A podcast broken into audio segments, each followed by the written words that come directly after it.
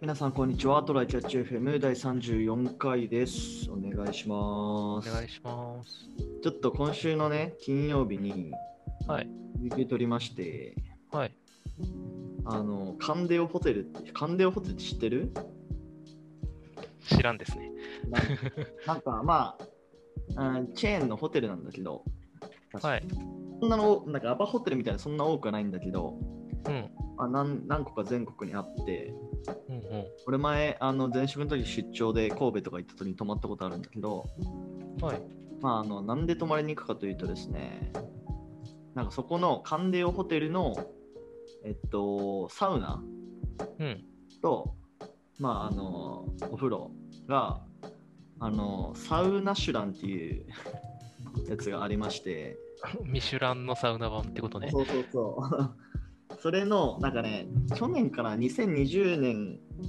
まだまあまだ2021に出てないから、2020年のサウナシュラン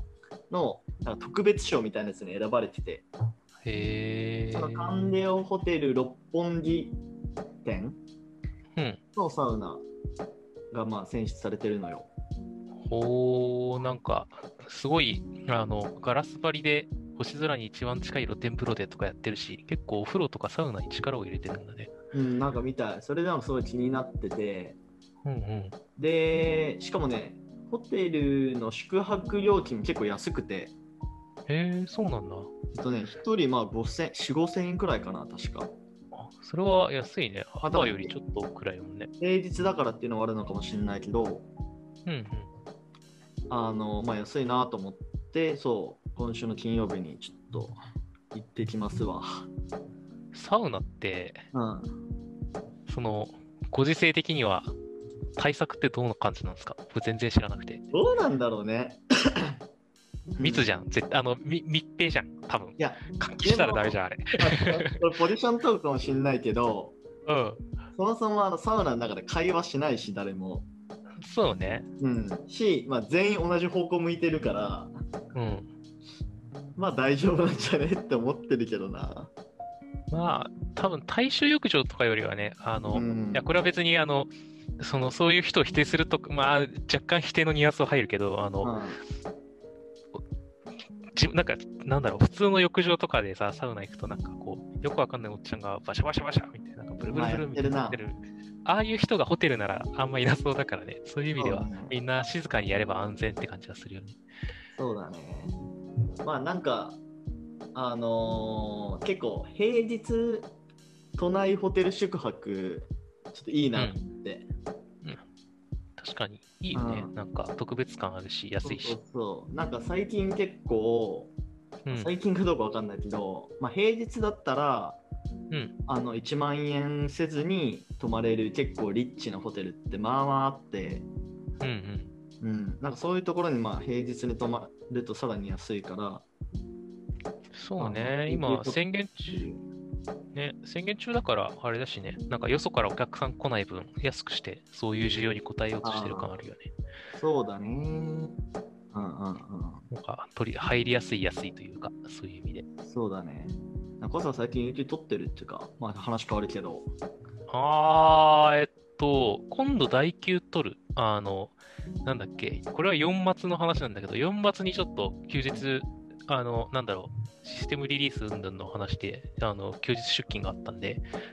あの、そこの分の第9は取るけど、うん。あとはなんだろうね、年始とかにちょっとガバッと休んだりとかがあったから、プロジェクトの切れ目とかでね。うんうんだから、トータルはそれなりに取ってるけど、でも、なんか、正月に取って以降はあんま取ってないみたいな感じかうん。なあ、。そうなん。俺地味になんか最近1ヶ月に1回くらい撮ってるわ、なんか。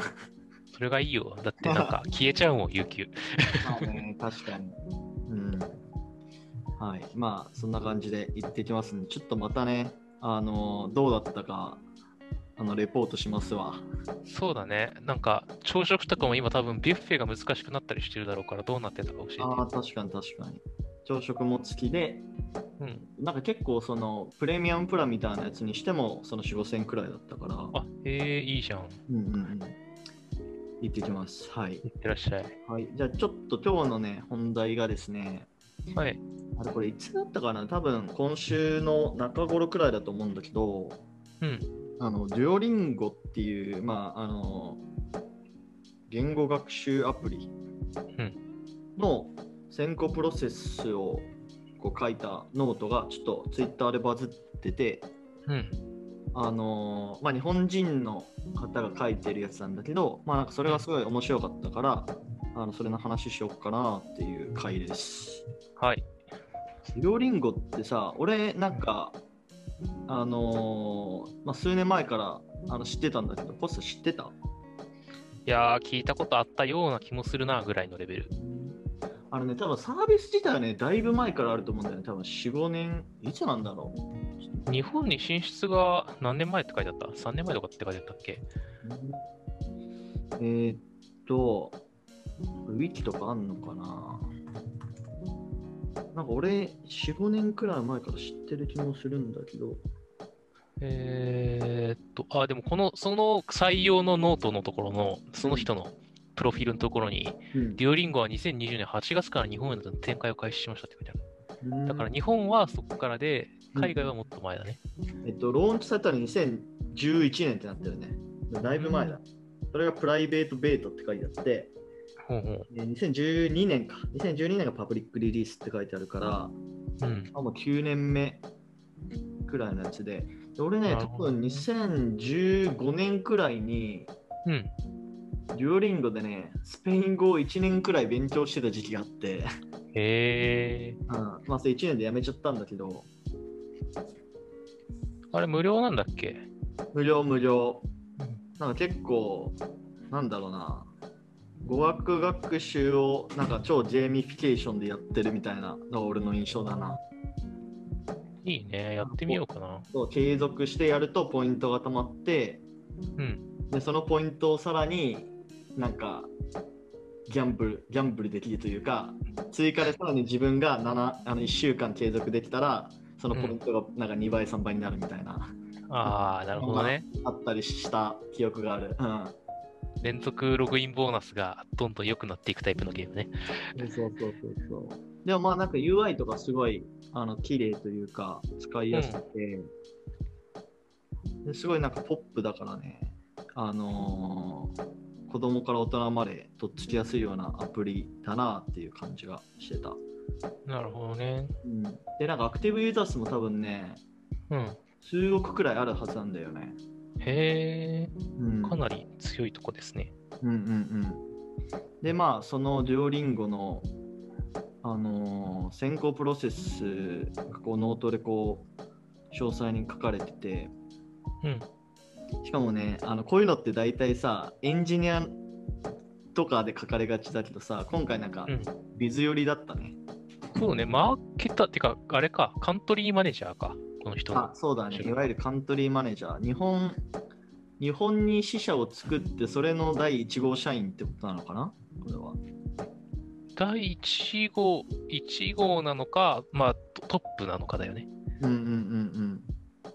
国の、国のマネ、単位のマネージャーだからね。そうだね。まあ、ちょっと要約すると、えーっと、この翔さんっていう人かうんが、リンクドインで連絡来ました。初めてのオンライン面談をして、CM をオンライン面談して、CT をオンライン面談して、えープレゼンテーションしてとか、うん。えーオンサイトインタビューが、あ、これ結局 Zoom でやったのか。さすがに今できないからね。そうだね。うん。で、プレゼンテーション。えー、なんか結構い、俺的に印象的、印象的だったのが、うん。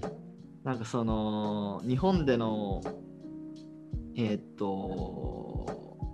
に、デュオリンゴを展開するときのこう戦略をプレゼンテーションしてくださいって言われて、うん。でなんか最初はダリーって思ってたけどなんか準備ししあのすればするほどデュオリンゴへの志望度が高まっていったみたいなうん。なんかそこら辺のこうあのーなんていうのかな候補者とねどうその付き合っていくか、まあ、うんデュオリンゴのその人事の人とか、まあ、この人にこうぜひ入ってもらいたいってこう考える中で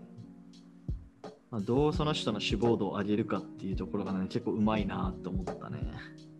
そうだね。なんかうん結構、この人も書いてるけど、なんか興味を持たせる、調べさせるみたいなのとともに、そこで志望度とか熱意の低い人が落ちていくから、まあそういうのはフィルターができていいんじゃないかっていうのはあったけど、まあ逆に言うと、その、なんだろう、こ入ってほしい人の中で現職をやりながら、それをやるだけのまあね、リソースを避ける人がどれだけいるのかっていうのは、ちょっと疑問だったけどね。まああと、あの、この記事の最後ら辺にも出てたけどさ、うん。なんかやっぱ超えりすぐってるって感じだったね、ジョーリンゴは。そうだね。まあ、カントリーマネージャーだからとはいえっていう、だうんだからっていうのはあるとは思う。ただ、うん。うんでも、すごいね。2019年から開始して、なんか、1年遅れぐらいだったんだっけこの人が入ったのが。そうそうそうそう。本来であればもう採用しないと、ポジションがもう空いてるからやばいぞっていうなっていう判断になるんだけど、うん。うん、いややっぱりなんかそのマッチしないというか、その基準を満たさない人を採用してしまっても、まあ、うん長期的には、まあ、結局自分たちが痛い目見るだけだから、そこはこだわり抜くみたいな、そうだね。そう言ってたね。なんか、良くない人を入れることの影響が計り知れないから、そこは妥協したくないっていうのを言ってたのと、あの、この事業そのものをあどういう事業だと捉えてるかっていうのであのバイアウトしたいのかちょっと短期で一気に売り上げを出したいとかだったらまた別のことをするけどうんなんだっけあの何十年単位であの言語を学ぶのにお金がいるけどお金がないから学べないみたいななんかこうななんだろうな格差格差が埋まらないっていうのをなくしたいからこれを長くやっていきたいみたいなだからここは時間をかけてでもいい人を選んで長期的な目線でやるんだって書いてあって確かにそうね。まあでもなんかこんなに、あのー時間かけられるっていうことはそれなりのお金あったんかなわかんないけど。ななんかさ、まあ、そんな綺麗事、綺麗事じゃないけど、こだわりはまああくまで理想論というか、うんまあ確かにそうなんだけど、お金ないからっていうところもまあもちろんあるわけじゃん。うん普通にそこら辺のスタートアップ、そこら辺のスタートアップっていうかあれだけど、うん現実問題できないみたいなそこそんなに時間かけちゃったらもう採用コストなくなっちゃって他のところも採用できないみたいな、そうだありえねると思うんだよねだからデュオリンゴそれなりに資金調達してたんかなわからんけどそれはあるんじゃないかなあとなんかこれここの CEO の人がぜその前にあれじゃなかったリキャプチャーバイアウトした人じゃなかっああそうそうそうそうた金あんじゃねっていうあー本人がそれはあると思うでまあ、うん普通にまだ日本以外で多分もうマネタイズ成功してるんじゃないかな多分、うん、多分ね、だから単純に日本の進出が遅れるとか、うん日本のカンマネ、カンそのカンなんてカントリーマネージャーがうん 入ってないことによる辛さを誰かが引き受けてたかどっちかだと思うんだけど、 まあね、そのそう1年とか待ってる間の辛さみたいなもうんのをうんどうやって克服してるのかが書いてないから、誰かが我慢してるのか、仕組みがいいのかが分かんないよね。そうだね。2020年に一応36億調達してるな、デュオリンゴ億、いく億円取る。は。んあ、億さすがに円円だよね。そう、なんか、あの、日本に最近進出したところだからさ、単位が円かどうかがちょっと怪しかったけど、さすがにドルじゃねえよなってね。 そうね。でもまあ30。まあまあまあまあ。多分もっとお金あるんだろうな。でもそうだね。まあ、うん、そこは、まあ、知り合いのとこの、なんか、スタートアップ、友達がいるとこのスタートアップとかでも、なんだろう、うんあの、結構、採用に、こう、厳選、採用を厳選して、うんまあ、こういう良くない人は入れないって、ちゃんとした人を入れたいみたいなやつでやってて、結構時間かけて少しずつ入れてるところはあるけど、そうね。実際、あの、な、その人が足りてないとか採用が遅れて、そういう意味での辛さは若干あるように感じるけど、若干っていうかあるように感じるけど、やっぱりその、結果いい人だけたくさん、あちゃんと入れていくっていうのはね、なんか内部の人としてはとても居心地はいいのは確か、本当に。うんうんうん。確かああ、なんかできる人が集まってんなって思う、本当に。になんか俺他の、えっと、デュオリンゴの、えっと、エンジニアうん。の人もなんかツイッターで、あのーフォローしてたんだけど、うんうんなんか超やっぱ優秀な、まあ、PhD とか持ってるような優秀な人だな。うん。 うん、このノートに出てくる人の経歴も大体やばいもんね。なんかそうだね。まあ、でも日本でもどうなんだろうな。日本も、うんこれってじゃあ、えっ、と、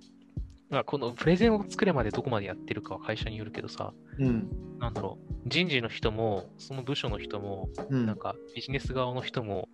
いや、面接はするんじゃねっていうのはちょっと思ってはいるけどね。まあね。まあ、あの中身中身の違いとか理念の違いが全然あるかもしれないけど、例えばその新卒の時にリクルートを受けたんだけど、うんうん。あそこを無限に面接させるよね。あ、そうなんだ。そう僕よあの4人目ぐらいの時にあのすごいこう遅れてた弊社のあの推薦が通っちゃったから受けるのやめたんだけどあ4回面接通ったあ3回か4回面接通った後でじゃあ次はみたいな感じになってたもんへえなんか受かった人7人とか8人とかやったって言ってたね僕の当時すごいね。だから、うん、そういうことをやってるとこもあるけどまうんうんうあんなんかそこにリソースを割くかとか誰に合わせたいかとかは会社の価値観だねやっぱねこのデュオリンゴは、えーっと、まあ、この C、最初が、えうーっんと、このなんかキャリーっていう、この人も人事じゃないんでしょなんかビジネスサイドの人かな最初に声かけてきた人でしょ。そうそうそうそう、キャリーっていう人がいて、その人は、えーっと、ビジネス部門の彼女って言ってるから、まあ、ビズサイドのうん。女性の人で、その後 CMO。そうね CMO とやって、CTO とやって、で、えっと、その後にさらに、オンサイトインタビュー、まあ、オンサイトっていうか、ズームか。で、4、5人の面接官と連続してみたいな。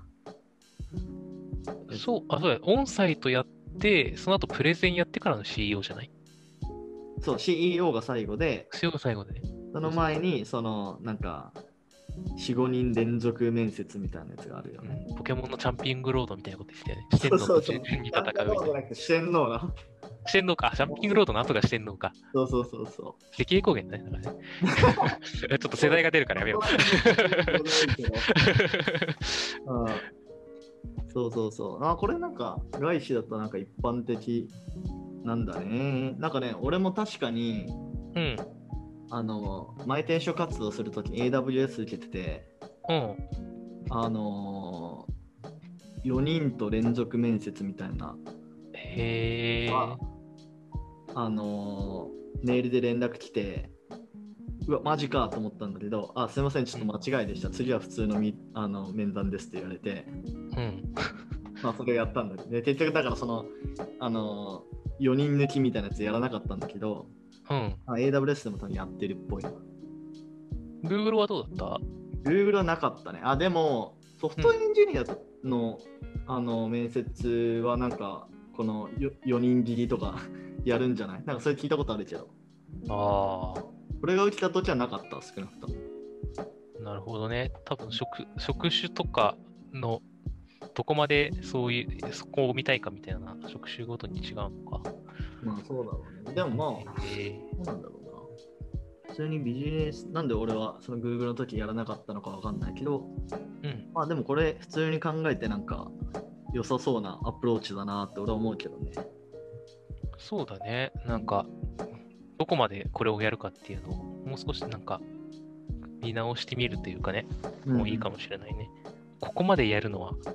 大体のとこ無理だろうけど、うん。まあ、ね、なん間を取る、目的をちゃんと見定めて間を取るっていうのはやっぱり、いや、どこもやってはいるんだろうけどね。なんかうんこう、こういう理由でここまでこの人に合わせますみたいなのは、でもちょっと、なんかこういうのを見て、もう一回考えてみるのもいいかもしれないですね。うん、まあ何より俗人的な判断に陥らないっていうね書いてあるから、そうだね。まあ、その一た方でだ、こあそ。うん。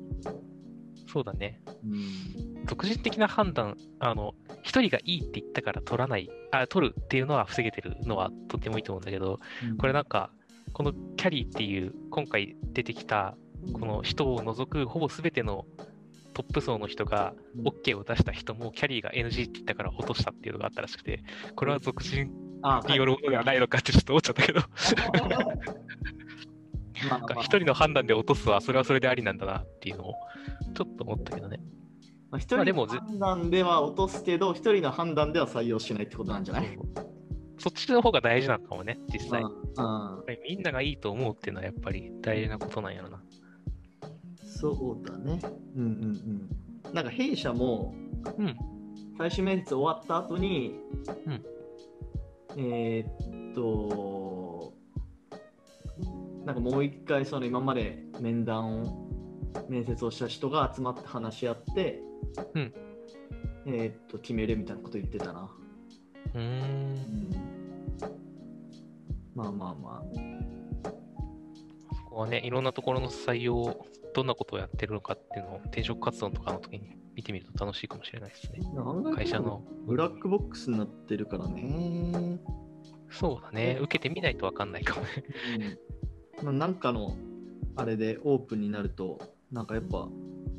えー、そうなんだってなって、ね面白いよね。そうだね。なんか何を重視して採用してるのかが見えるのはお互いにとっていいことかもしれないけどね。うんうんうん。隠さ隠し合わずに。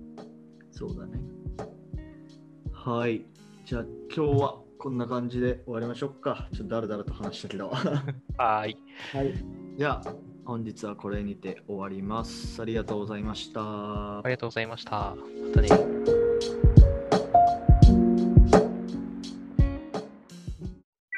And now, a short commercial break. 現在エンジニアの採用にお困りではないですか候補者とのマッチ率を高めたい辞退率を下げたいという課題がある場合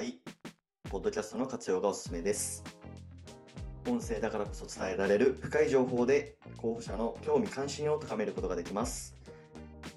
株式会社ピトパでは企業の採用広報に役立つポッドキャスト作りをサポートしています気になる方はカタカナでピトパと検索し X またはホームページのお問い合わせよりご連絡ください。